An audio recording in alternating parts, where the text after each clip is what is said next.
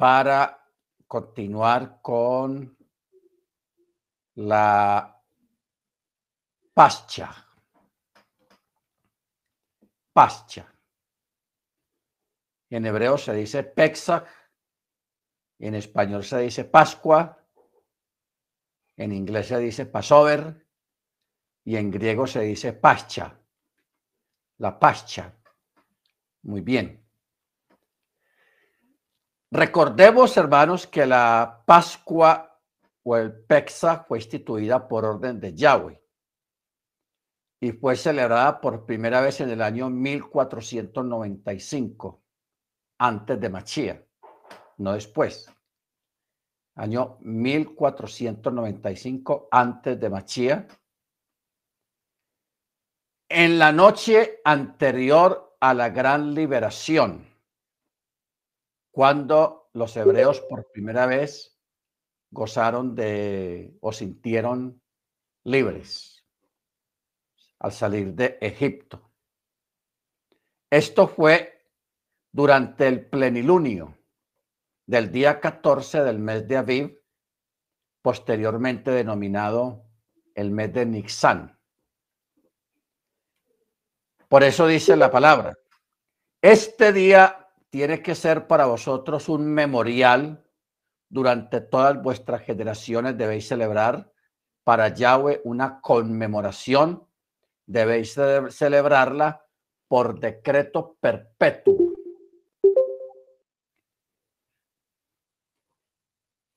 Por eso, a Pascua, hermanos, o Pexac, tiene muchos significados. O sea, hay mucha literatura y mucho material acerca de los grandes y diferentes significados que tiene Pexac. ¿Ok? Porque Pexac tiene muchos significados. Todos tienen que ver con un cambio de estatus, una liberación, un sacrificio, una muerte. ¿Ok? Pero en especial un cambio de estatus. Hasta este momento, hermanos, el, el pueblo hebreo, pueblo israelita, ha vivido dos cambios grandes de estatus el primero fue cuando salió de Egipto, que fue un cambio de 300, 500 grados de diferencia, cuando salieron de la esclavitud después de estar 430 años esclavos en Egipto.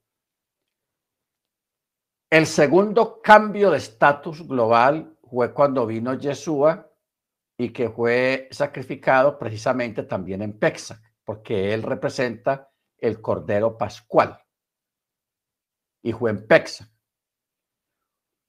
Y fue un cambio drástico total, muy grande, porque en la, en la historia, en los libros de historia y en cualquier referencia histórica siempre se pone este evento como, como referencia, antes de Machía o después de Machía, o como sale en los libros seculares antes de Cristo o después de Cristo.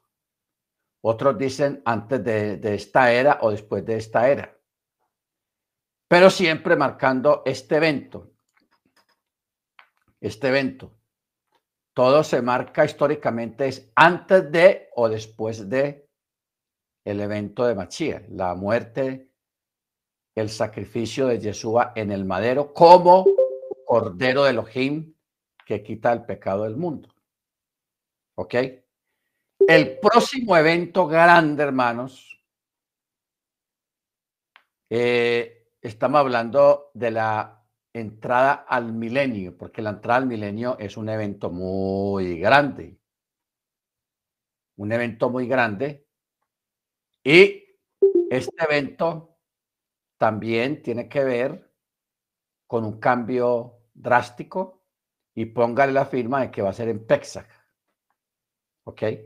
O sea, la entrada del milenio posiblemente va a ser en Pexa, cuando ya se haya acabado todo esto, cuando ya se hayan desatado los juicios del Eterno durante la gran tribulación y hayan quedado los que hayan sobrevivido, los que se escondieron en los montes, o sea, los creyentes, y que tengan ese honor y ese privilegio de entrar al milenio vivos.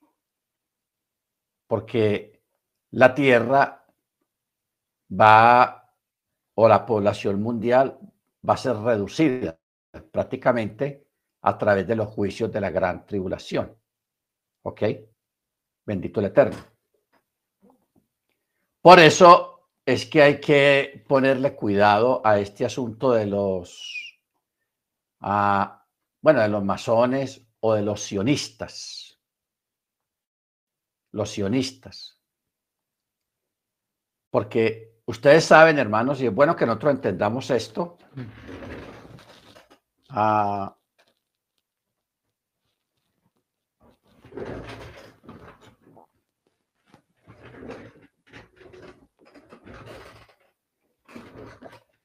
Este libro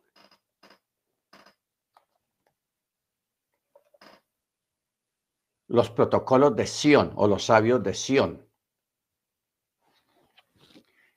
Yo le he dicho a ustedes que este libro aquí en Colombia y en muchos países está prohibido, está censurado.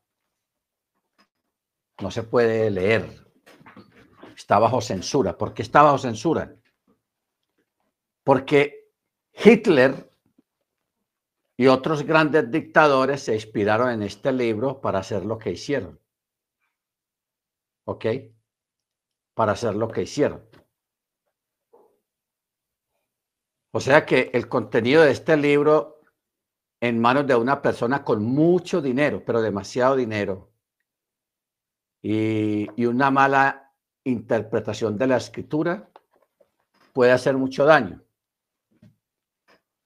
Porque los sionistas o, las grandes familias que hay en el planeta Tierra, estas personas son los dueños del mundo prácticamente a nivel económico. Estamos hablando de los Rothschild, de los Baer, los Rockefeller.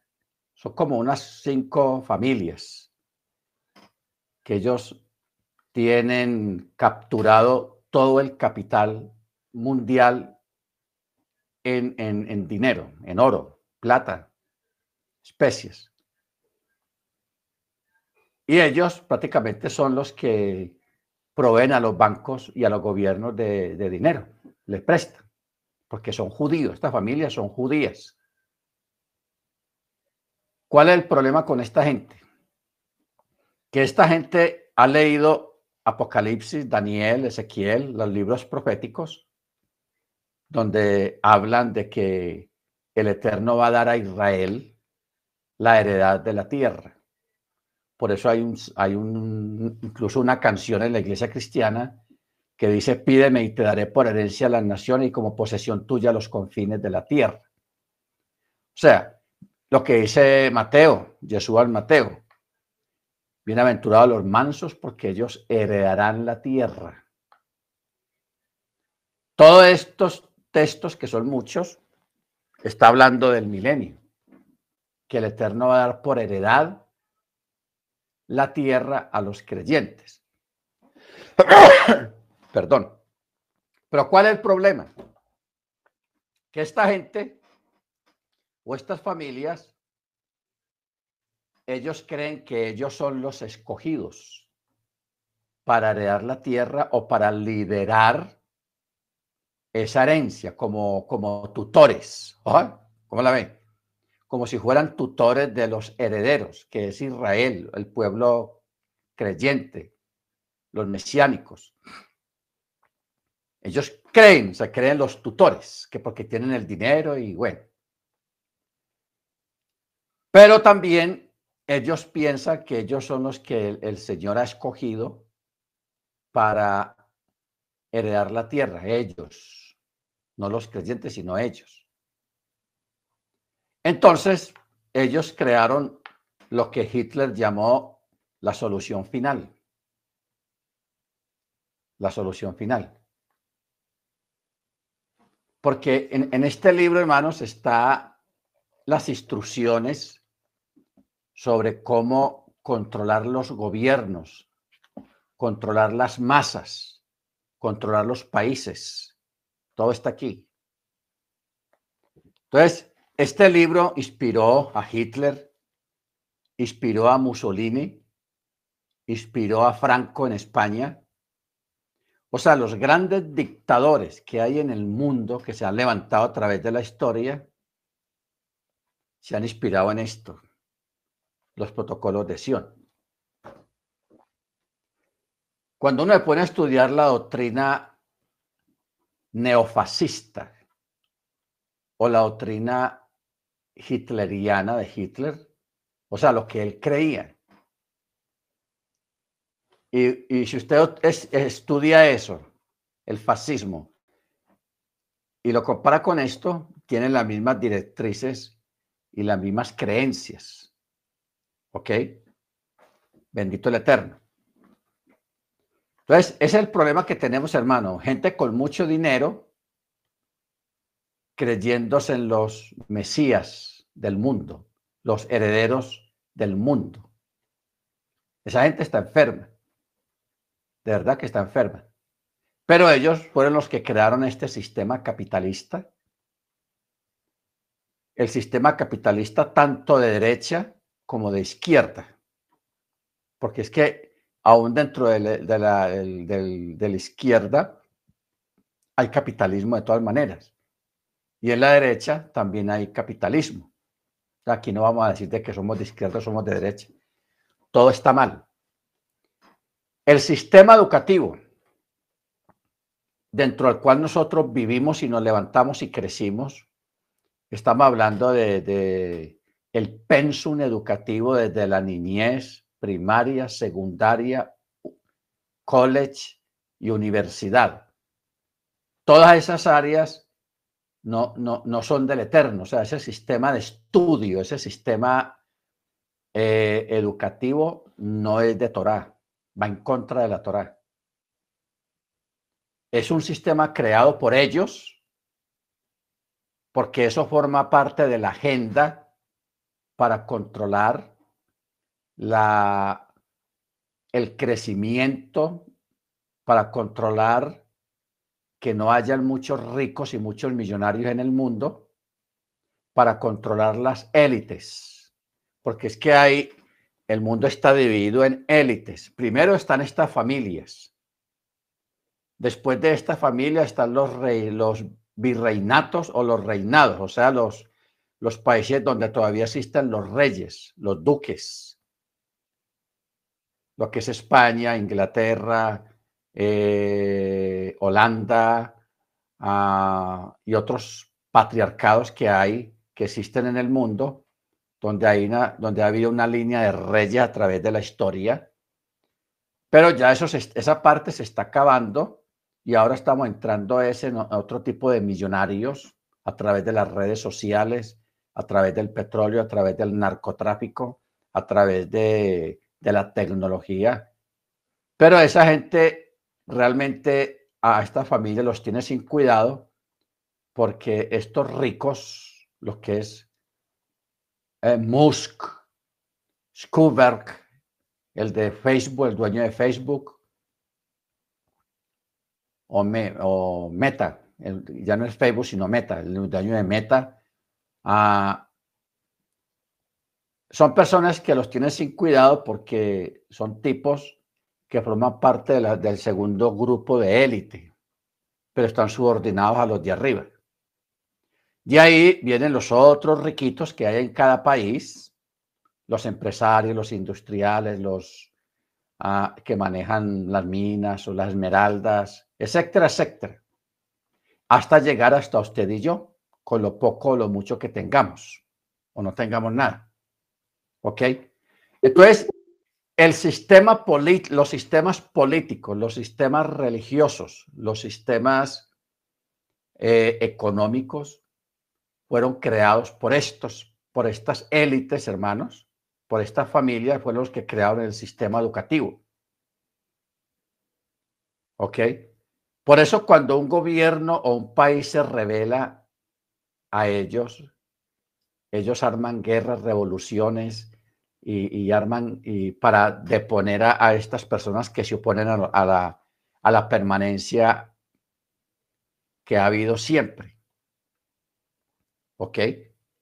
Entonces, por eso usted ve eh, grandes artistas, cantantes, atletas, actores, gente importante que se mueren jóvenes. La mayoría sobredosis, accidentes de tránsito. O sea, no es que haya habido un suicidio o un accidente, sino que los murieron. Los murieron. ¿Por qué? Porque fueron personas que trataron de salir o de hablar sobre el tema, en contra del tema, y los callaron. ¿Ok? Y los que han sobrevivido a estas cosas están medio locos y les tienen amarrada la lengua. Entonces, por eso, hermanos, es que eh, el que va a realizar la hecatombe que viene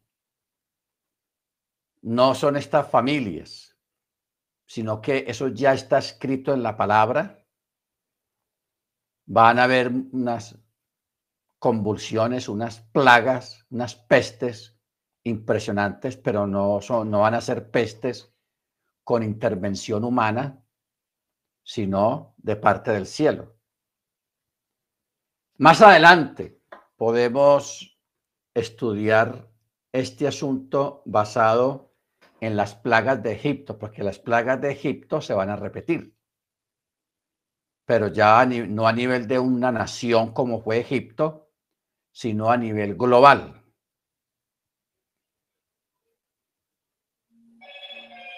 Lo que hay que estudiar en esta parte sobre esas, sobre esas plagas de carácter apocalíptico es que si usted lee ahí en Éxodo, usted se va a dar cuenta que algunas plagas, los magos, los brujos de Faraón, ellos también las repitieron. O sea, ellos también fueron capaces de crear. Por ejemplo, Aarón tiró la vara y se convirtió en cocodrilo. Y Faraón paró, se dice paró en hebreo, paró, mandó traer sus magos, que eran Janés y Jambres. Ya eso lo vimos la semana pasada. Janés y Jambres, ellos también tiraron sus varas y se convirtieron en cocodrilos. La diferencia fue que el cocodrilo de, de Moche, de Aarón, se comió los otros dos. Y hubo otras de las plagas que estos Janés y Jambres las hicieron también. La plaga de sangre también la imitaron y otras plagas, pero hubo otras que no fueron capaces de imitar. ¿Qué quiere decir esto? Porque esto de que ellos, esos mutacalimes, así lo llaman en, en árabe, los mutacalimes, ellos fueron, tenían tanto poder también que ellos fueron capaces de imitar las plagas, algunas de las plagas. Ellos también las hacían. Muy tremendo, o sea, estamos hablando de gente tenaz, gente tremenda, que fueron capaces de, imitarlas también. Otras no, no fueron capaces. Ellos le decían, iban donde Faraón, ellos hacían sus hechizos, sus cosas y, y raca mandraca y, y dele con la cosa y, nada que les, les pasaba el asunto, entonces ellos le decían a Faraón, esa plaga es dedo de Yahweh. Así decían, eso es dedo de Yahweh. No somos capaces. ¿Ok?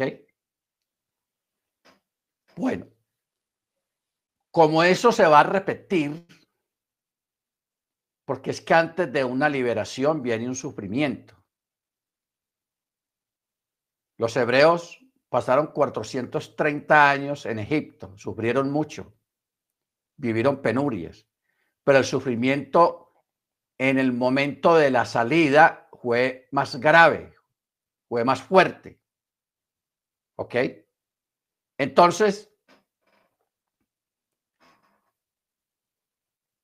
en un futuro, el gran sufrimiento que va a sufrir el pueblo hebreo, la casa de Israel y la casa de Yehudá, va a ser la, tribulación, no la gran tribulación, Tenemos que tener muy claro eso. Hay dos tribulaciones. La primera es la tribulación para los creyentes, una persecución tenaz hacia los creyentes y los judíos, el pueblo hebreo en general, que ahí van a morir muchos. Una persecución brava, violenta e inhumana. ¿Ok? Pero luego de esa persecución viene la gran tribulación, las plagas de la ira del, cordero, las trompetas, las copas de la ira. Pero estas plagas van a ser a nivel global, ya no va a ser a nivel de un territorio nomás, sino en todo el mundo. Entonces, de esa manera, los impíos, los no creyentes, van a sufrir porque estas plagas van a ser dirigidas a ellos. Porque así como el Eterno guardó a los hebreos allá en Egipto cuando se derramaron las plagas, había tinieblas en el territorio de, hebreo, de, perdón, en el territorio egipcio y donde estaban los hebreos, todo estaba normal. Las plagas no tocaban ahí, no llegaban ahí. Eso mismo va a ocurrir con los que sobrevivan, los creyentes sobrevivientes a la tribulación, que estén escondidos, porque esos son los que van a estar en los montes escondidos. ¿Ok? O escondidos en alguna parte.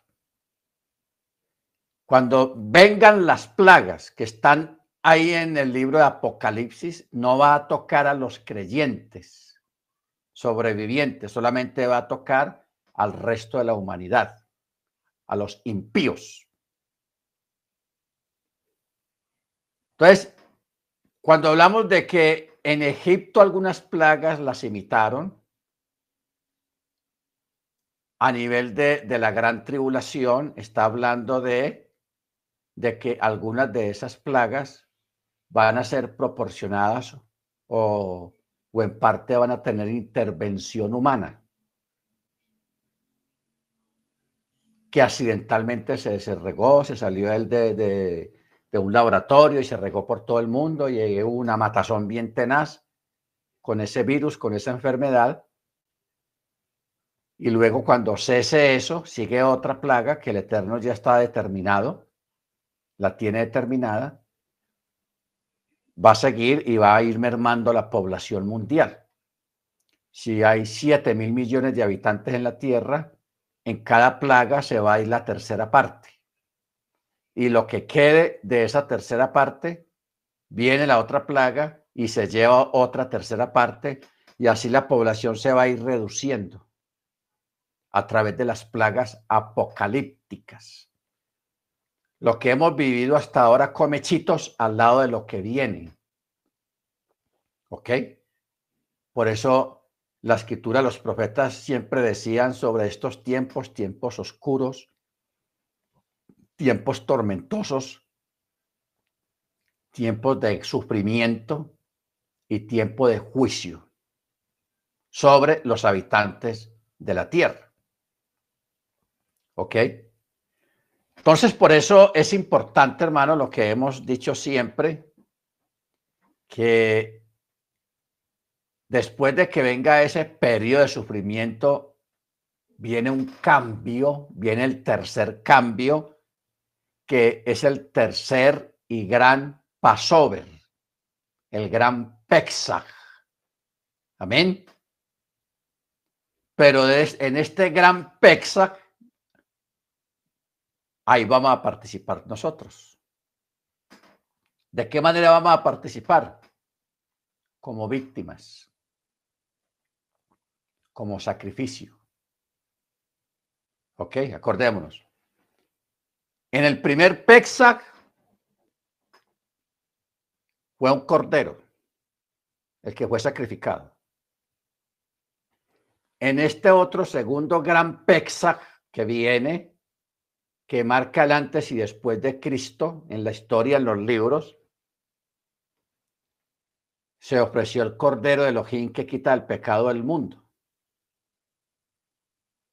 Por eso Pablo, él dijo, Yeshua es nuestra Pascua. Él es nuestra Pascua, la cual fue dada por nosotros.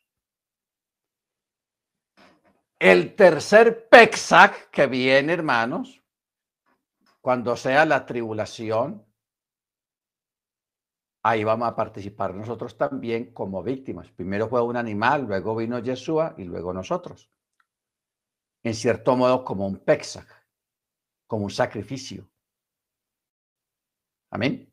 Pero después de eso, ¿qué viene? Después del, del primer Pexac que pasó, salimos de Egipto.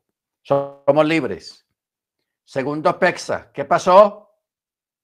A través de Yeshua vino se abrió la puerta al lugar santísimo, vino la liberación, vino el perdón, vino el, blanqueamiento de los pecados que antes se, tapaban, pero ahora ya son sacados de raíz. Ese es el gran Passover. Y ahora este, este, este tercer Pexa es la liberación del creyente para entrar a dónde? Al milenio al reinado, a reinar con Machía. Bendito sea su nombre.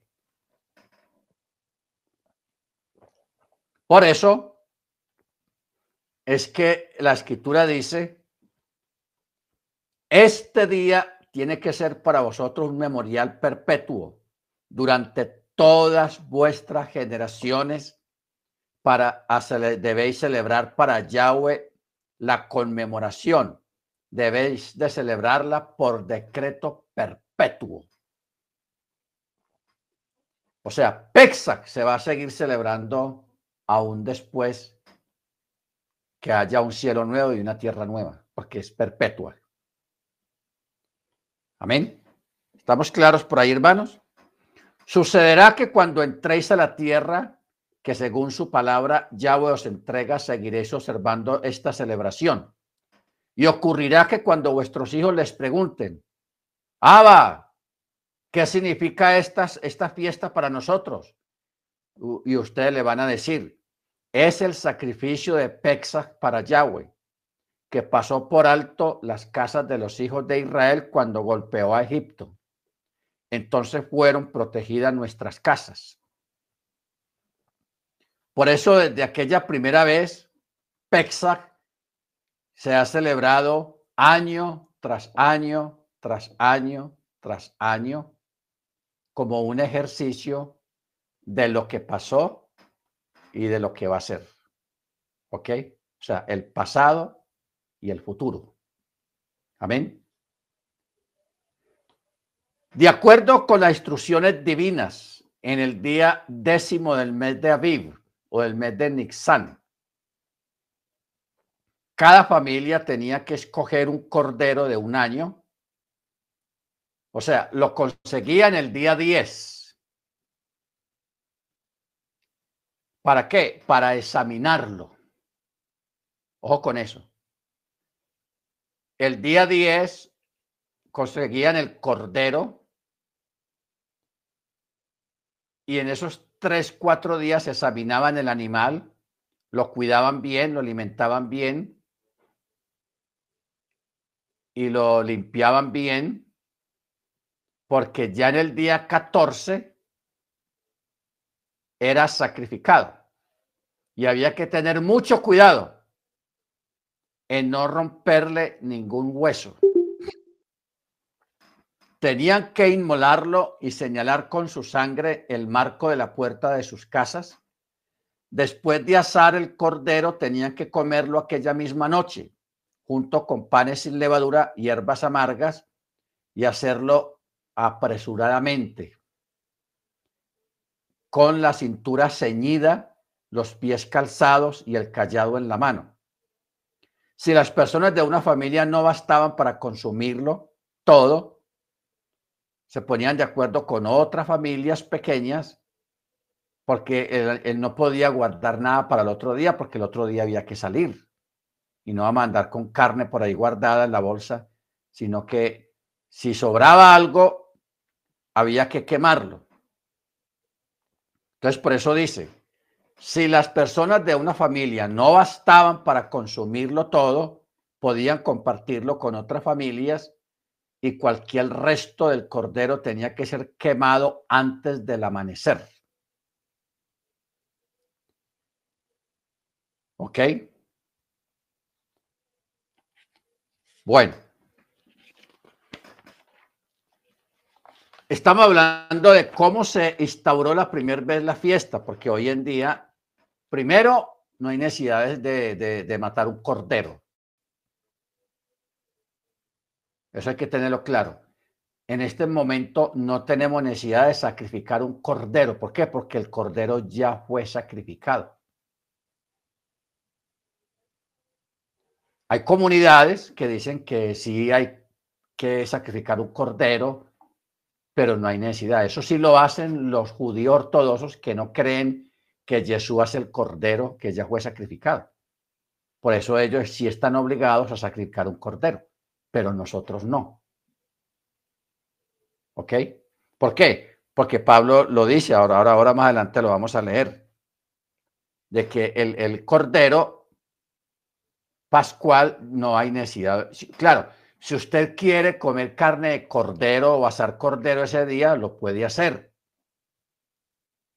Pero estamos hablando de, sacrificar un animal. Nosotros, los creyentes en Yeshua, no tenemos necesidad ya de sacrificios de animales.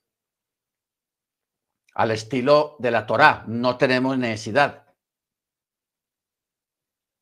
El que no haya entendido eso o el que lo siga haciendo todavía, estando el machía, es que no ha entendido el propósito y no ha entendido la, la palabra todavía. ¿Ok? No la ha entendido. Ojalá pues a través de este estudio entendamos esta parte, porque yo sé que hay gente que todavía insiste en que en Pexa hay que sacrificar un cordero. Y para sacrificar un cordero, hermano, se necesita. Hay que conseguir un moed. O sea, en estos días los que van a hacer dinero en el, en el mundo hebreo son los moadim, los, los, moad. ¿Por qué? Pues son personas especializadas en sacrificios rituales ortodoxos. Ellos estudian para eso y cobran para sacrificar un animal. ¿Ok? Bueno, sigamos. Yo quiero recordar, hermanos, que nosotros tenemos que aprender a discernir la palabra, la Torá. La reglamentación que hay en Éxodo para este primer Pexac, usted se va a dar cuenta que ya cuando el pueblo de Israel entró a la tierra prometida cambiaron algunas cosas. Ya se cambiaron. ¿Por qué? Porque ya estaban en la tierra prometida. ¿Qué cambió? El primer cambio que hubo era de que ya no había necesidad de, vestirse para salir. O sea,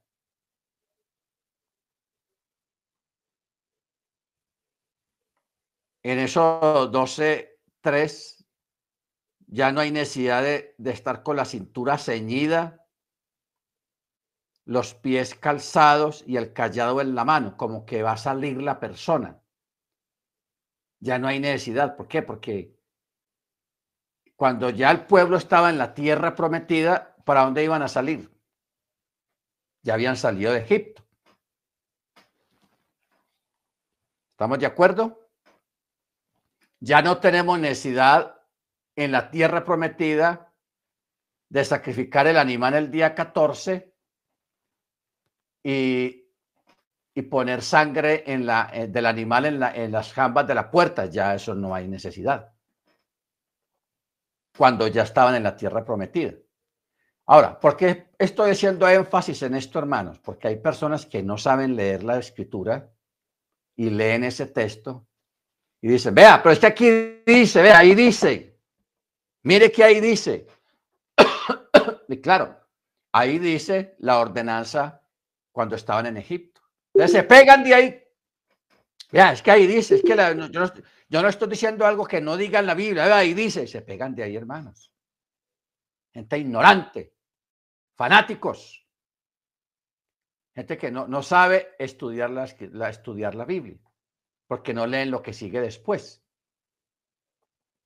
¿Ok? Entonces muchos llegan, hermanos, al colmo de decir hoy en día que ya estamos en las raíces hebreas que hemos entendido que Jesús es el cordero y quieren seguir sacrificando un animal hasta untar la sangre del animal en la puerta. Y entonces el sacrificio de Jesús a qué? ¿Ah? ¿A dónde queda eso? ¿Qué vamos a hacer con el sacrificio de Machía? Entonces,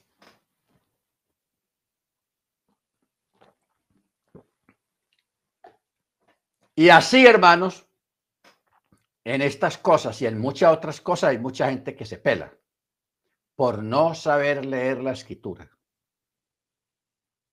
Por eso, rabínicamente está establecido, toda persona, todo creyente necesita un maestro.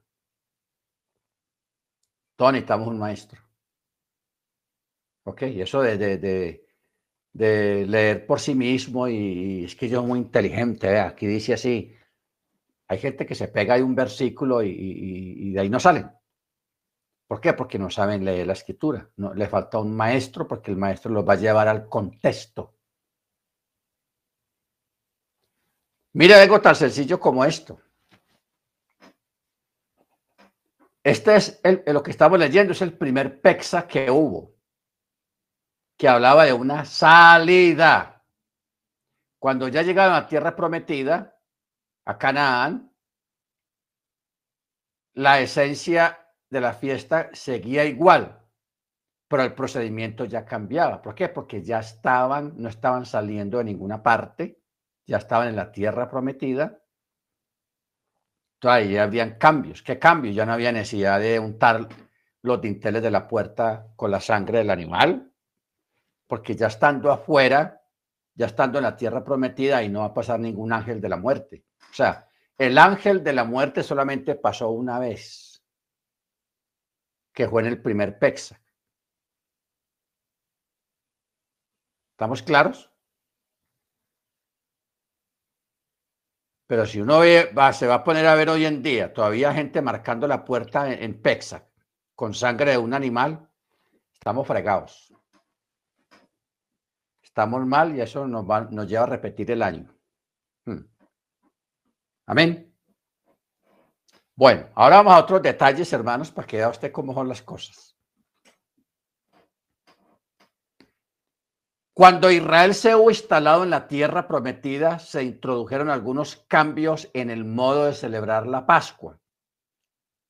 Ya no era necesario hacerlo de pie, porque aquella noche en Egipto Nadie se podía sentar. ¿Por qué? Porque todos estaban listos para salir. Entonces comieron de pie y rápido. Porque estaban preparados para el viaje. Puesto que ya habitaban en la tierra que Elohim les había entregado.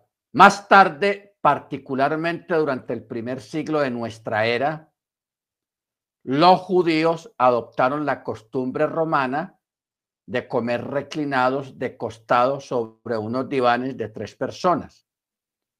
Estos reclinatorios se llamaban triclinio, triclinio, no trinidad, no, triclinio, triclinio.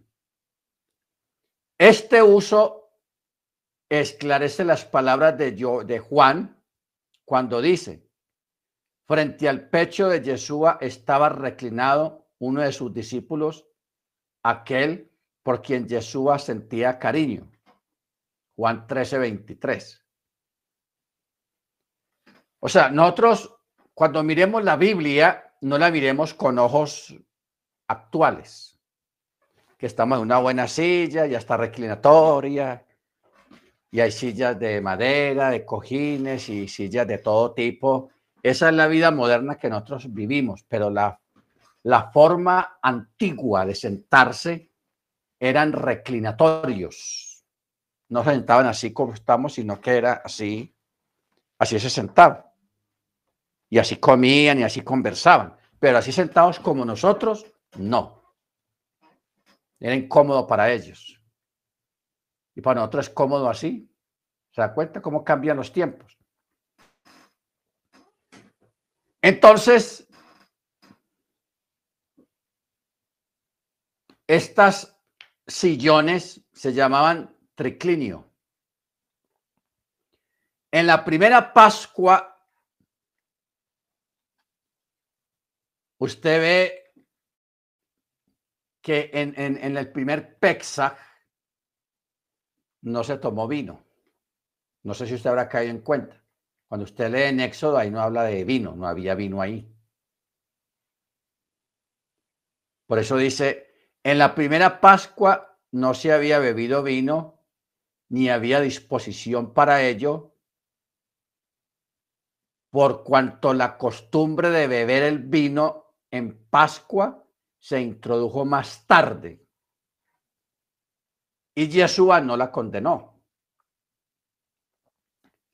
Tampoco vamos a decir ahora, ah, no, es que vea, ese vino no puede, porque, a ver, dígame, ¿dónde está en, Pascua que bebieron vino?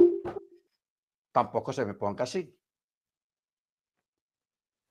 Estamos hablando de una fiesta cuyo sentido principal no cambia, pero sí a través de los siglos se les fueron introduciendo algunos añadidos que no fueron condenados. Si, si hubieran sido condenables o censurados, Yeshua lo hubiera censurado o los chalías, los apóstoles lo hubieran censurado. Dirían, no, no, no, eso no es, hermanos, tengan cuidado porque algunos hermanos están introduciendo el vino en la fiesta de Pexa. Eso no dice. Al contrario, Yeshua lo avaló porque él mismo usó el vino para enseñarnos algo. Por eso dice, la costumbre del vino en la fiesta de, Pesach, Yeshua no la condenó, al contrario, la sancionó bebiendo vino con sus apóstoles y empleándolo como símbolo del nuevo pacto, en virtud de su sangre en la institución de una celebración nueva que es la cena de Yahweh, la cena de Yahweh. Hay quienes afirman que Jesús y los apóstoles no tomaban vino, sino jugo de uva. Aquí viene otra discusión. No, que ellos no tomaban vino, sino jugo de uva. Pero el texto dice Yaín. Cuando se, cuando Jesús celebró Pesach, Pascua, el texto en hebreo dice, y tomó la copa de Yaín, vino vino, no jugo de uva, sino vino. ¿Cuál es la diferencia entre vino y jugo de uva? Que el vino ya es una es un líquido, un derivado que viene de la uva, pero que ya ha sido fermentado y ha sido purificado. Porque si usted coge un montón de uvas y las estripa bien, queda bagazo, queda un montón de cosas, pero el vino ya ha sido, ese mismo jugo de uva, para transformarlo en vino, ya ha sido tratado por diferentes filtros que no queden ni una cosa de bagazo de la uva. Y se deja varios meses guardado para que se fermente un poco y ya se le llame vino. Se llame vino. ¿Ok? Ojo, mire cómo estamos explicando esto porque me parece importante explicar eso porque allá afuera, como decía el rabino, mi rabino decía que hay gente que ponen las cosas cogidas por los pelos, así decía, cogido de los pelos, o sea, con discusiones tontas y malentendidas.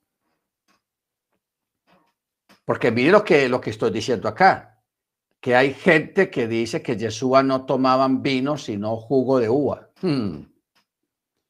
sin fermentar. Sin embargo, esta afirmación resulta absurda porque no tiene sustento. La uva maduraba, se recogía en el tiempo de la vendimia, es decir, en el mes de Tisri, el mes séptimo del calendario hebreo, que coincide en parte con los meses de septiembre y octubre. O sea que esto hace imposible que en el mes de Nixán, o sea, primavera, o al comienzo de la primavera, y seis meses después de la vendimia, se dispusiese de suficiente jugo de uva para fermentar para todos los que celebraban la Pascua en Jerusalén. Durante, según la tradición, en la ceremonia se pasaba por cuatro copas de vino. Lo que sí condena la escritura es el abuso del vino.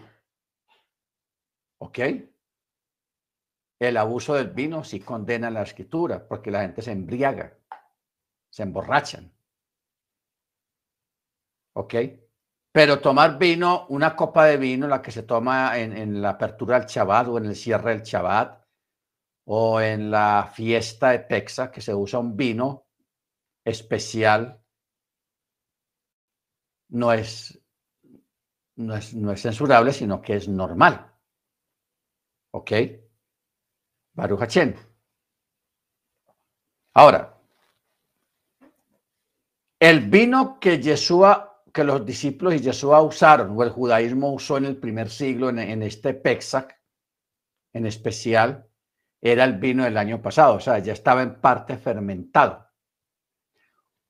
Porque la vendimia, ¿cuál, ¿cómo funcionaba la agricultura en aquella época? En primavera empezaban a echar las flores el viñedo. Y ya al mes o al mes y medio ya se veían las fruticas chiquiticas, pero ya ese, esas, esos sarmientos o esas uvas se recogían en, entre agosto y septiembre. Y para octubre se procesaba, se pisaba la uva y ahí salía el vino. ¿Ok? Entonces, el vino que se usó en, en Pexa, o sea, en la misma primavera, era el vino del año pasado, vino guardado. ¿Ok? Ahora, si nosotros vamos a el primer milagro que Jesús hizo, cuando él transformó el agua en vino, no dice que transformó el agua en jugo de uva. No. Vino y vino fermentado. Pero rico, fino. A mí me hubiera gustado una copa de ese vino que Yeshua hizo porque un vino hecho por él mismo, uh, eso sería lo máximo. Yo no sé cómo qué categoría de vino sería el que Yeshua hizo, pero a él le, dijeron, oye, pero tú, ¿por qué dejaste el mejor vino para, para al final de la fiesta? ¿Ok? Porque se acostumbraba que el vino bueno lo daban al principio, que la gente estaba bien, pero ya el vino barato, el vino no, no, no muy bien preparado, lo dejaban para allá cuando la gente ya estaba como más copeita, más tomaditos. ¿Ok? Pero el texto dice vino, no jugo de uva. Ahora, para abrir Pexac o para, perdón, para Chabat se puede usar vino o se puede usar extracto de uva. No hay problema, de todas maneras, la misma oración lo dice. Bendito eres tú, eterno Dios nuestro, Rey del universo, que nos bendices con el fruto de la vid. Sea jugo de uva o sea vino ya añejado, pero proviene de la vid. Pero en Pexac no, si no se usa jugo de uva, sino que se usa vino directamente. Y ahí viene lo que llamamos la tradición la tradición, pero esta tradición fue sancionada por el mismo Jesús, porque Jesús, muchachos, no, no, no me vayan a traer de ese vino ya añejado porque, uh, no, no, no, traigan jugo de uva. No, vino. Pablo mismo ratifica las cartas y Jesús mismo nos no está invitando a todos, porque todos estamos invitados a tomar una copa con él en el reino. Que esa es la cuarta copa. ¿Ok? La cuarta copa. Porque son cuatro copas. Y Jesús mismo, Jesús mismo dijo, no volveré a tomar más del, fruto de la vid hasta que lo haga con vosotros en el reino. Hermano, estamos invitados a tomar una copa con Jesús. En ese Pexa que va a haber allá. ¡Ah! No me la pierdo. Bueno, muy bien. Eh, Juan 2, 1 al 10 dice, se celebraba en Caná de Galilea una boda y faltó el vino porque se había acabado. Y la madre de Yeshua dijo a los sirvientes, hagan todo lo que él les diga. Y Yeshua les dijo, llenen las vasijas con agua. En el texto ahí dice las metretas. O sea, a esta parte hay que prestarle atención. O sea, usted sabe que para leer la escritura hay que ir a los detalles, que ahí donde está la enseñanza y ahí donde está lo oculto del texto. Juan 2,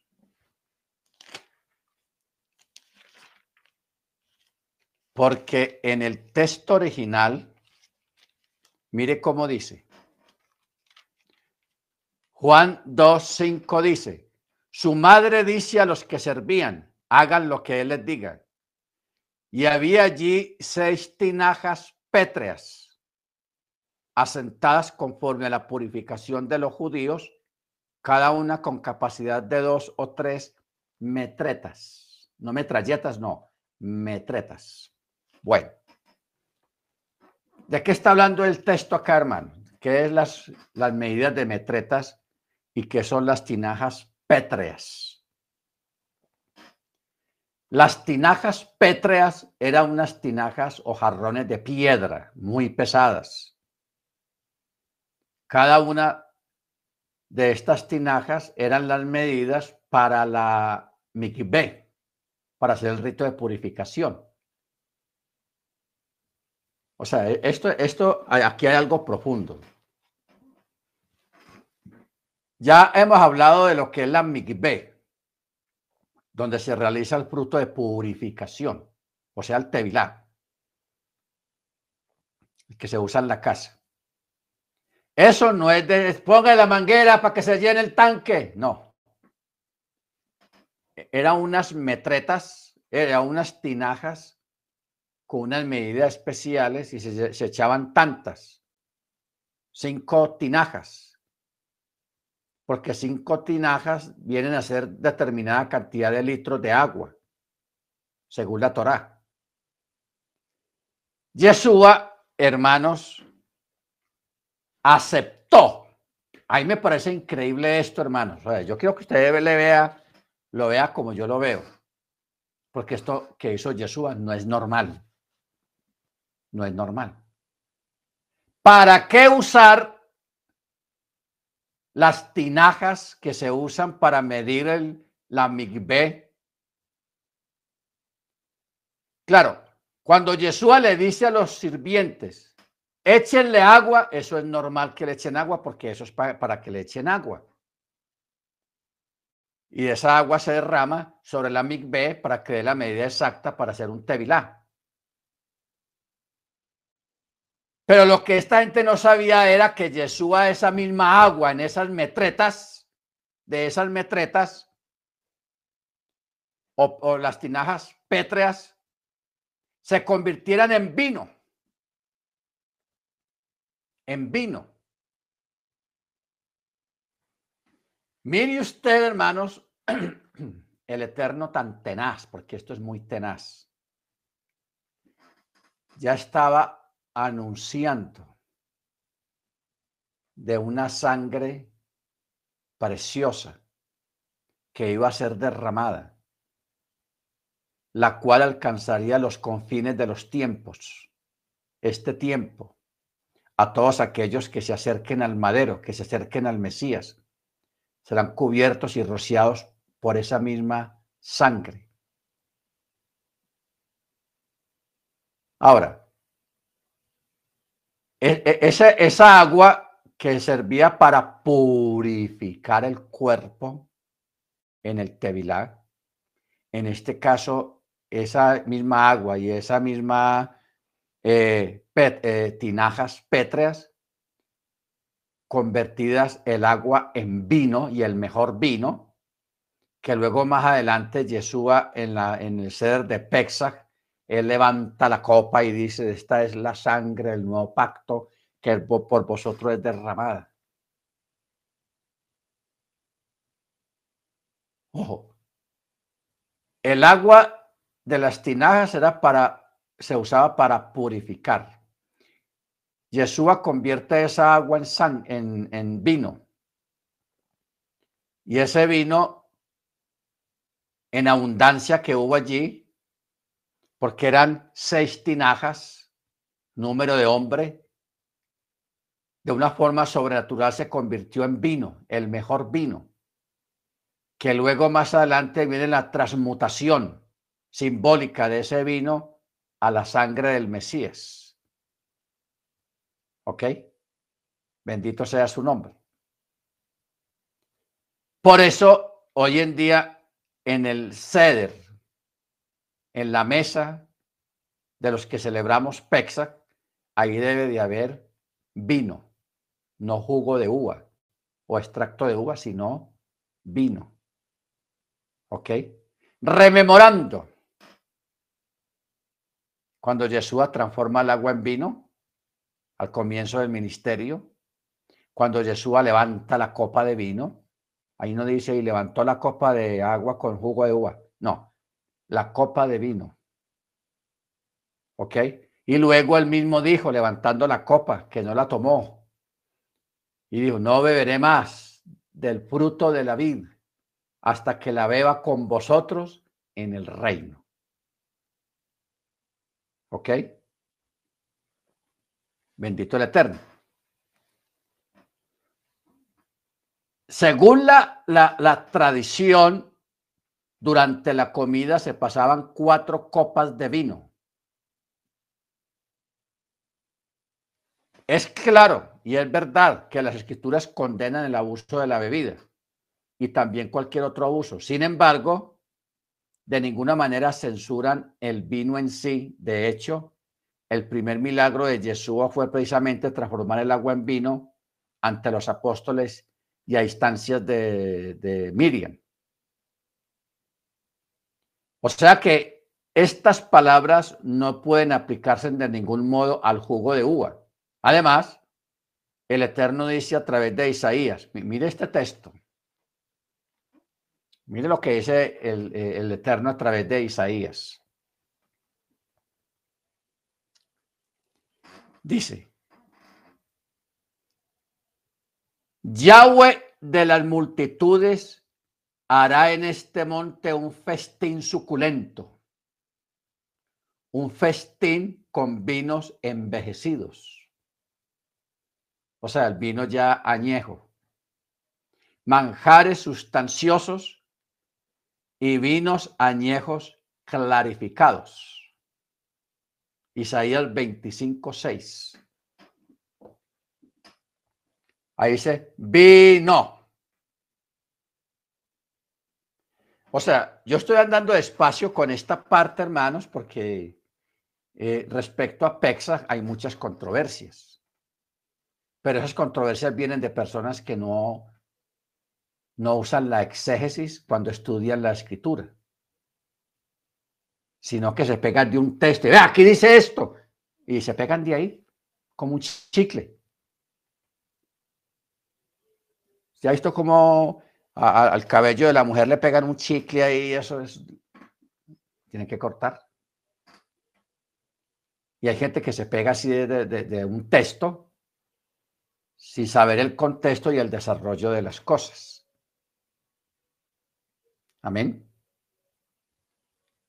Por eso usted no, si usted lee Éxodo, cuando se instauró el primer PEXAC, usted no se puede pegar de ahí. Vea, vea, tiene que ser así, así, así. No, señor, siga leyendo. Siga leyendo cuando ya estaban en la tierra prometida, ya se celebraba de una forma diferente. ¿Ok? Porque las cosas se, se, fueron dando y se fueron haciendo de acuerdo a la circunstancia que estaba viviendo el pueblo. Entonces no podemos volvernos letristas y decir, tiene que ser así como está aquí, sin leer los contextos. Y aquí tenemos el, primer, el, primer gran supuesto problema, que en este primer PEXA que hubo, no hubo vino. Pero ya más adelante se instauró, se introdujo el vino y además de eso de vino, cuatro copas.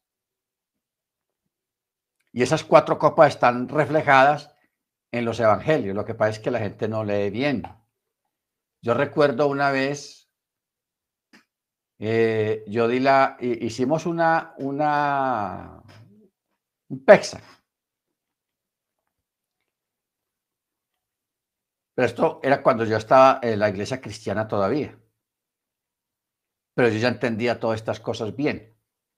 Entonces recuerdo que ese día fue a, la congregación un anciano, un cubano, que era misionero tenía por ahí que, para unos setenta y pico de años, y desde su juventud había sido cristiano. Fue pastor, luego misionero, y en esa época, cuando estuvo ahí, él era director de un instituto bíblico en Cuba. Estaba en Miami ahí de visita. A quien lo invitó a que fuera y él fue. O sea, estamos hablando de un peso pesado en conocimientos bíblicos porque él fue misionero y ya era rector de una universidad cristiana, de un instituto bíblico grande que hay en Cuba. El hombre está ahí escuchando todo lo que yo expliqué sobre eh, la parte de las cuatro copas y yo leía los textos y, bueno, todo normal. Cuando terminó el servicio, se me arrima el, el, hermano, el misionero, y me dice, chico, como dicen los cubanos, chico, Llevo tantos años en el Evangelio y soy profesor de Biblia y yo nunca había leído esos textos, así menos, yo nunca había visto eso en la Biblia, como usted lo vio, como yo lo expuse. Entonces, ¿qué nos da a entender lo que, él, lo que este misionero dijo? de que cuando a la gente le enseñan a leer la Biblia de determinada manera, ahí se quedan. Ahí se quedan. Porque yo recuerdo allá, porque yo, yo estuve enseñando un tiempo en la, en la Pentecostal a los pastores, porque ya teníamos un instituto bíblico para pastores. Yo tenía dos clases, exégesis y teología. Y yo recuerdo una vez que yo leí un texto. No lo leí, sino que lo mencioné. Entonces, algunos pastores, ya veteranos también, dijeron, hermano Loaiza, usted nos tiene que decir dónde está ese texto. Porque yo no recuerdo haberlo visto en la Biblia, la cita bíblica que yo di. Pues yo solamente dije el texto, pero no di la cita. Yo solamente dice, como dice la escritura, tal y tal y tal cosa. Hermanos, yo le doy la cita y le dije a ese hermano que lo leyera en voz alta y todos, todos quedaron aterrados porque con todo el tiempo que ellos llevaban como pastores y como lectores de la Biblia, nunca habían visto ese versículo. Nunca lo habían visto. Ellos me dijeron, hermano, yo nunca había visto ese versículo. Y eso pasa Todavía, todavía hay gente que son hasta profesores, teólogos, que yo les doy citas bíblicas y ellos quedan asombrados de que esté escrito en la Biblia. Y ellos dijeron, pero, eh, yo porque nunca había visto este versículo. ¿Ah? ¿Por qué? Porque hay sistemas teológicos en denominaciones allá afuera que le enseñan a la gente a leer la Biblia de cierta manera, dejando a un lado parte desde la Biblia. Nunca la leen. Nunca la leen. Porque siempre leen los mismos. Salmo 23, Salmo 91, Isaías 53, Isaías 55, Juan 3, 16, eh, Juan capítulo 5, Primera de Corintios 12, Primera de Corintios 15, y, no salen de ahí de esos capítulos, siempre leen las mismas porciones. El resto de la Biblia como que no le interesa. Entonces, claro, se pierden un gran bagaje de conocimiento si ampliaran más la lectura de la escritura. Bendito sea el nombre del Eterno. ¿Ok? Porque mire lo que le dijo el, el, maestresala. Verso 9, estamos en Juan 2, 9, dice, cuando el maestresala probó el agua hecha vino, porque no sabía de dónde provenía, aunque lo sabían los servidores que habían sacado el agua, el maestresala llama al esposo, o sea, al, que hizo la fiesta, y le dice, oye, como si fuera un cubano, oye, todo hombre sirve primero el buen vino, y cuando están embriagados, el, peorcito, el malito, pero tú has guardado el buen vino hasta ahora. Así le dijo. Y el maestresala es un experto en fiestas, una persona que hace fiestas, incluyendo la comida y la decoración. Eso es, eso es un maestresala en esa época. O sea, que era un experto, no era un novato en vinos, era un experto en vinos y sabía lo que estaba diciendo. ¿Ok? Porque le dijo, y guardaste el buen vino para el final. Pero él no sabía que Jesús fue el que el que reservó el buen vino para el final.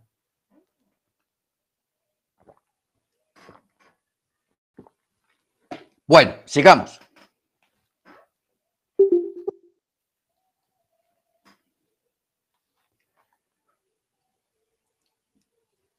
Estas palabras no pueden aplicarse de ningún modo al jugo de uva. Entonces, ¿cómo ¿Podía el jugo de uva envejecerse y guardarse durante años solamente convirtiéndose en vino?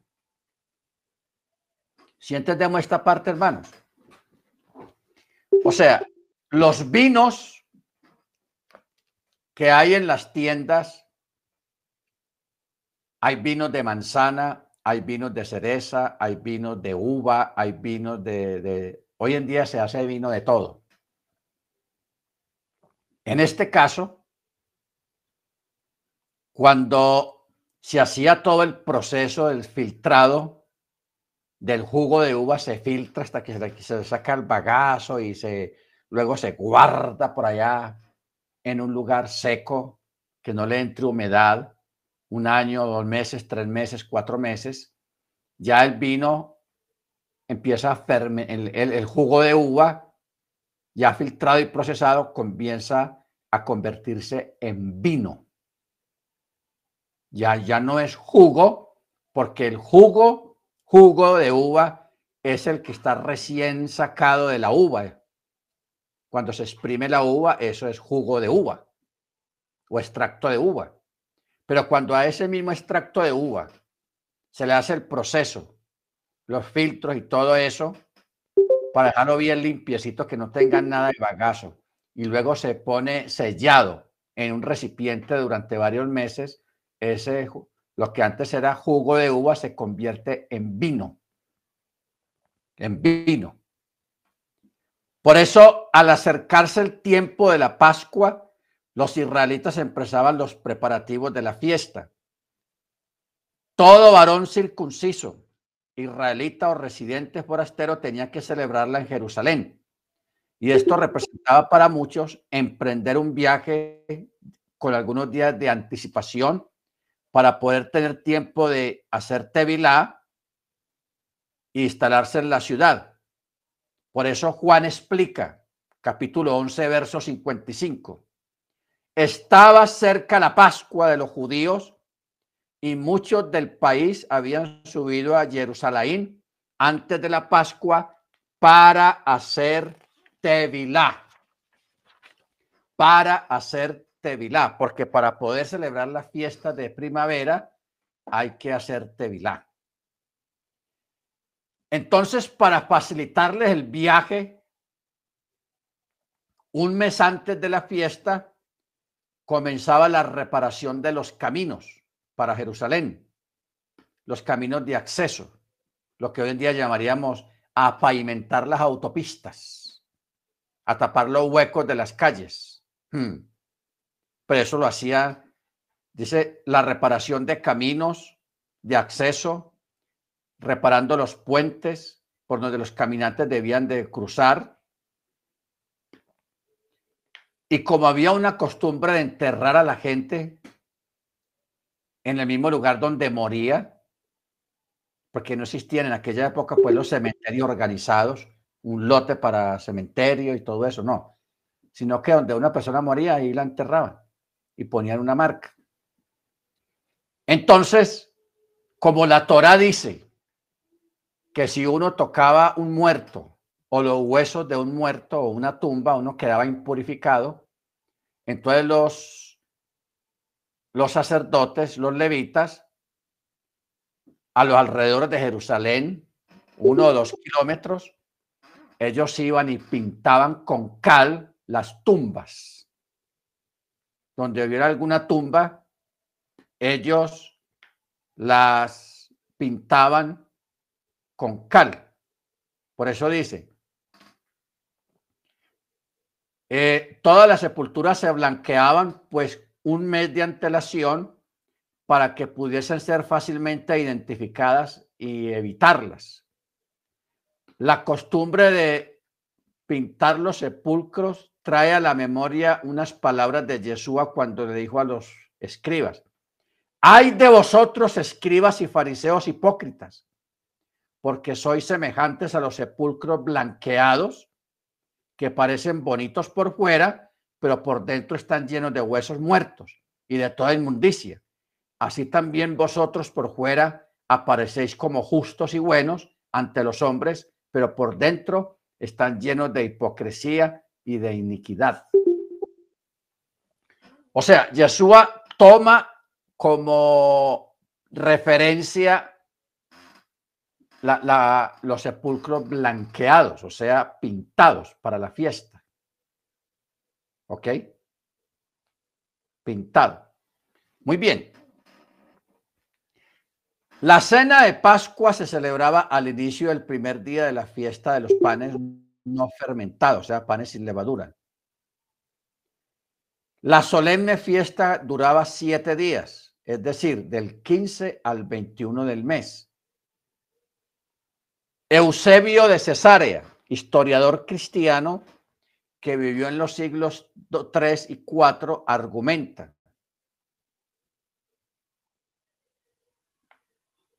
Ellos celebraron la preparación del cordero en el día en que el Salvador sufrió su pasión. Ahora, ¿qué quiere decir esto, hermano? Siquiera que llegamos acá.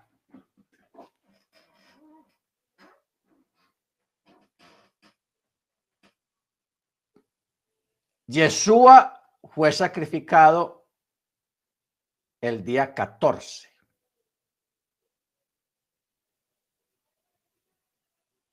día 14. Pero él celebró Pascua la noche anterior, o sea, él adelantó la Pascua. Porque de todas maneras él no iba a participar de la Pascua en la fecha exacta. ¿Ok?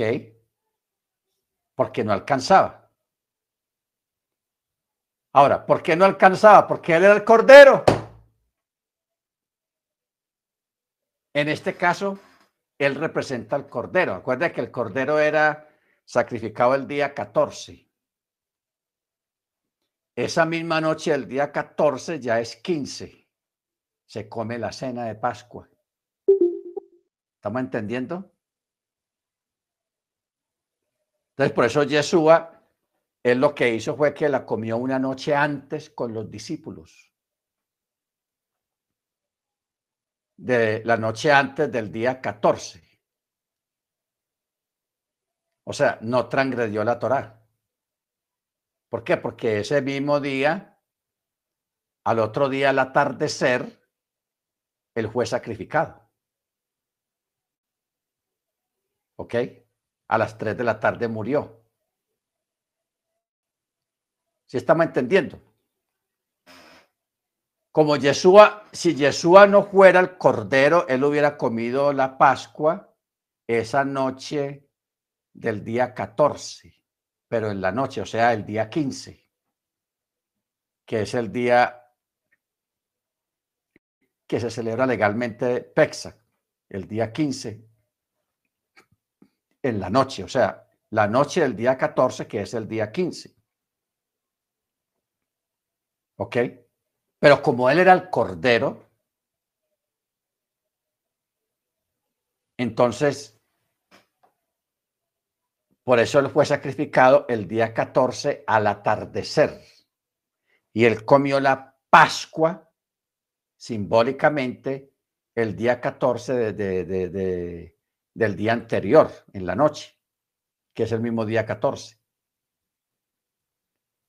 Por eso usted lee que los discípulos, o sea, lo, que ocurrió ese día, hermanos, el día 14, cuando Yeshua muere en el madero, convulsionó Jerusalén. ¿Por qué? Porque ese día todo el mundo estaba en el boleo del Pexac. Porque esa noche es la cena de Pascua, de Pexac. Todo el mundo estaba en ese boleo preparando la cosa, la mesa, la comida, que esto y eso. Y porque Pexac comenzaba ese día 14 al atardecer. Por eso era el afán de la gente de irse. Por eso era el afán de, de los discípulos de enterrarlo rápido porque ya iba a caer el sol, eran las 3 de la tarde, el murió a las 3 de la tarde, ya quedaban pocas horas de sol, por ahí eh, tres horas posiblemente o dos horas y media de sol. Por eso dice, y cada uno estaban afanados a, enterrarlo rápido porque era día de preparación, o sea, día de Pexa, de Pascua. ¿Ok? Porque la Pascua se come en la noche del día 14, o sea, el día 15. El día 15 sea, en, la noche. Ok, según el calendario hebreo, no según el calendario gregoriano, no, el calendario hebreo. Entonces, claro, los discípulos, después de que entierran a Yeshua, cada uno se va para donde se va, va a hacer la celebración de Pesach, de Pascua, y celebran la Pascua. Imagina una, una celebración bien triste, bien dura, bien tenaz, porque por todo lo que había acontecido en ese día. ¿Ok? Debió ser muy duro. Bendito el Eterno.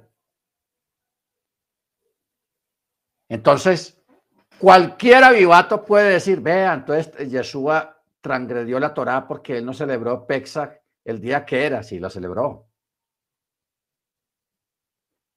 No solamente lo celebró, sino que lo cumplió. Porque él celebra cena el día 14 y muere el mismo día 14. ¿Por qué? Porque Él es el Cordero de Elohim que quita el pecado del mundo. Bendito sea su nombre.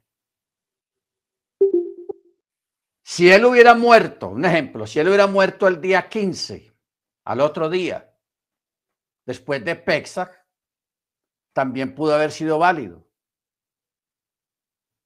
Pero él quiso marcar hacerlo eh, morir el día 14 para que a partir de esa noche ya los discípulos ya estuvieran participando de la muerte y de la resurrección de Yeshua. Porque Yeshua es erigido en el madero un día miércoles y resucita en Shabbat.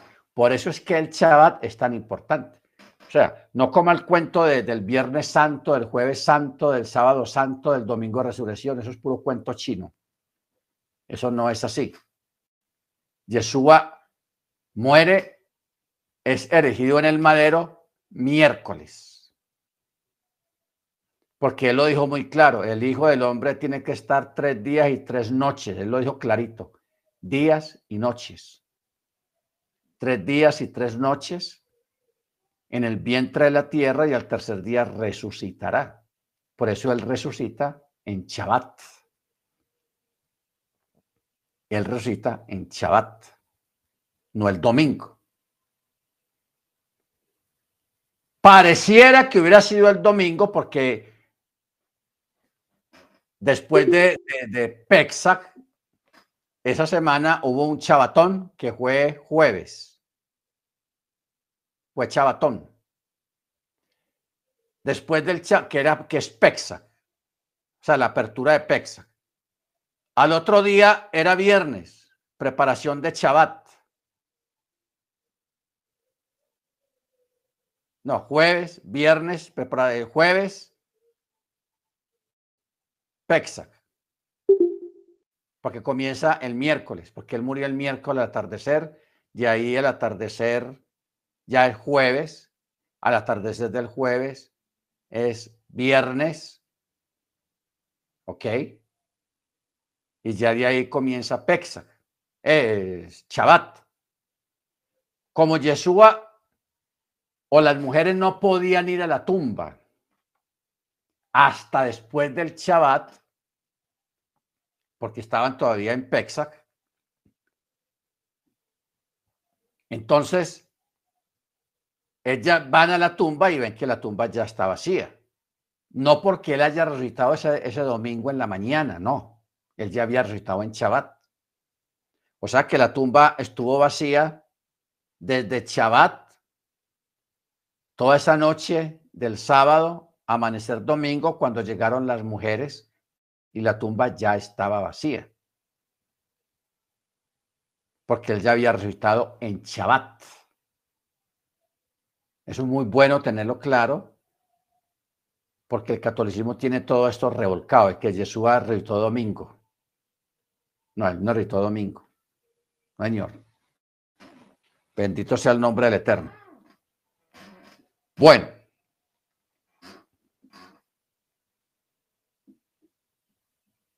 Ah, la cena de Pascua se celebraba al inicio del primer día de la fiesta de los panes no fermentados. O sea que ellos comieron la, la, la cena ya todo el mundo estaba purificado, o sea, ya habían hecho tevilá. Por eso dice, no comieron la Pascua aquella tarde porque si la hubieran comido se hubiesen abstenido de perseguirle por respeto a las purificaciones previas de la Pascua. Inmediatamente después de haberle prendido, lo condujeron a la casa de Caifás, donde pasó la noche y al hacerse de día se reunieron y lo juzgaron por primera vez. Tras esto se levantaron y junto con la muchedumbre lo condujeron ante Pilatos. Pero dice la escritura que ellos no entraron al pretorio para no contaminarse. ¿Por qué? Porque ya habían hecho rito de purificación. Y el pretorio era una fortaleza romana llena de ídolos. ¿Estamos claros? Por eso es que los siempre dicen que ellos no entraron al pretorio para no contaminarse, como creían, bajo un techo pagano. Y así de esa manera poder comer la Pascua aquel mismo anochecer. Sin embargo, nuestro Adón había celebrado aquella fiesta tan deseada por él, no entonces, puesto que murió aquella misma tarde, sino el día anterior, sentado a la mesa con sus discípulos. Es conveniente tener presente esto porque algunos traducen esta declaración de, de, Mateo en griego dice tei de prote ton asumon proselton oi matetai toi le sou legontes pouteleis otoimasomen que dice el primer día de los ácimos se acercaron los discípulos a Yeshua y le dijeron, ¿qué lugar quieres que te preparemos para comer pexa? Ellos alegan, porque hay un alegato aquí, que estas palabras contradicen la versión de Juan.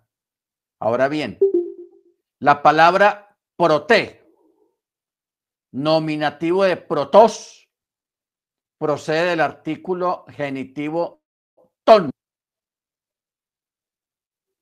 que se diría de la siguiente manera. En el día anterior de los ácimos, lo que estamos explicando ahora. Día anterior de los ácimos. No se refiere aquí a un número ordinal, sino precedencia, o sea, anterior, precedente, antes, preliminar etc. Por este motivo, la frase debe traducirse en el día anterior a los ácimos, cosa que coincide con el relato de Juan, los versículos 1, 15 y 30 del Evangelio de Juan, donde la frase oti protos modu, o sea, dice, era antes que yo. O sea, está usando un contexto para poder respaldar la afirmación. Las tradiciones, las traducciones pueden ser ambiguas, sin embargo, en el texto griego se comprende con claridad las palabras de Mateo 26, 17, que se refieren explícitamente al día anterior de la Pascua. Como explica Juan, antes de la Pascua, o sea, antes del día 15 de Nisan, Llevaron a Yeshua a la casa de Caifás hasta el pretorio. Era ya de madrugada y ellos los judíos no entraron al pretorio para no quedar contaminados y poder así comer la Pascua. ¿Ok? Ojo con esto. Lo que yo estaba explicando ahora.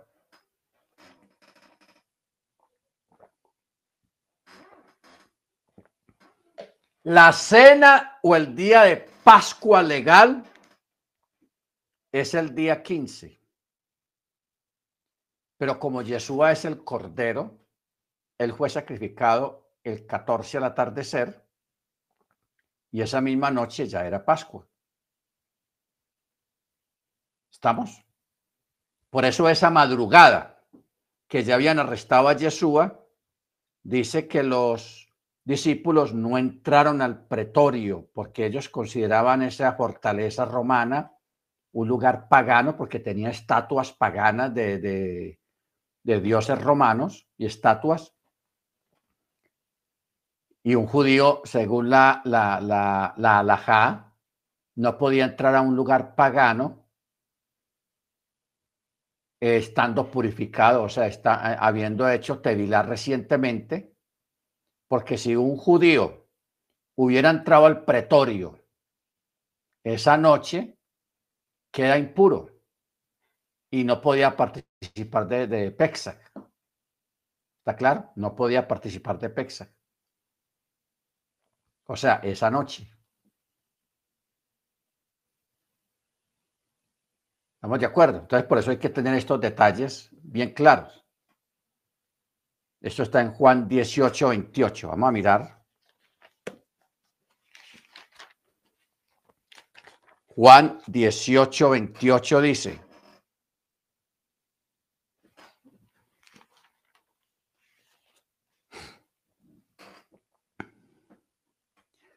Enseguida condujeron a Yeshua desde la casa de Caifás al pretorio. Era de madrugada.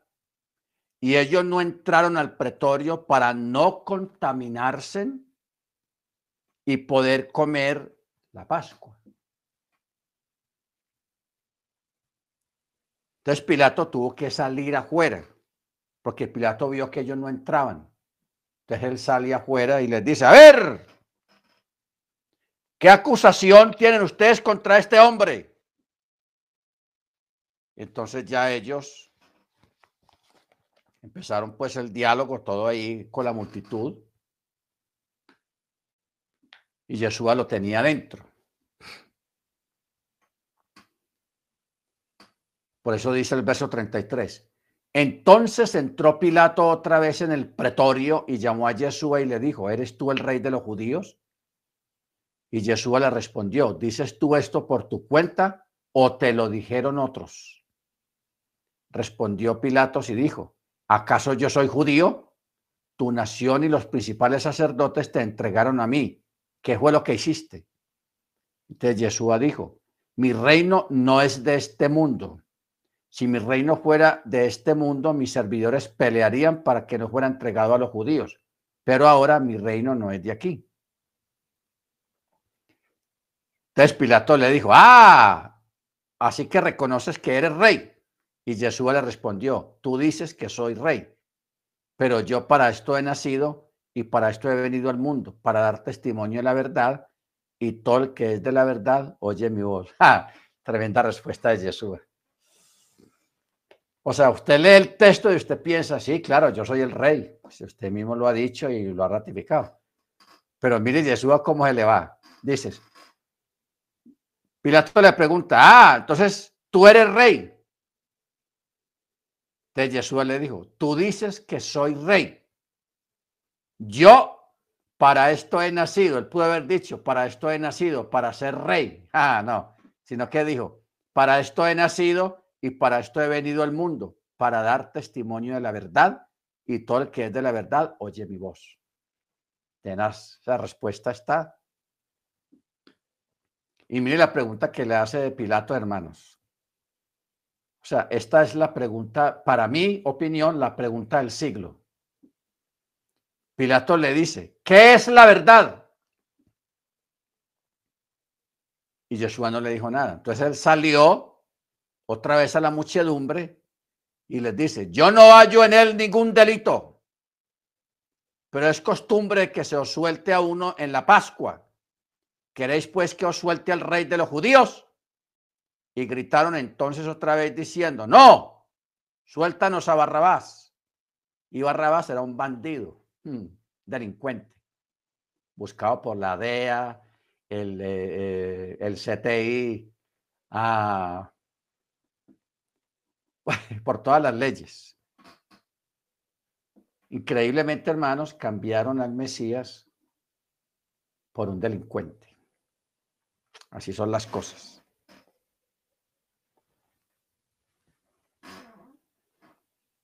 Bueno, mis hermanos, yo que nos pasamos de tiempo. Sí. Esto está interesante.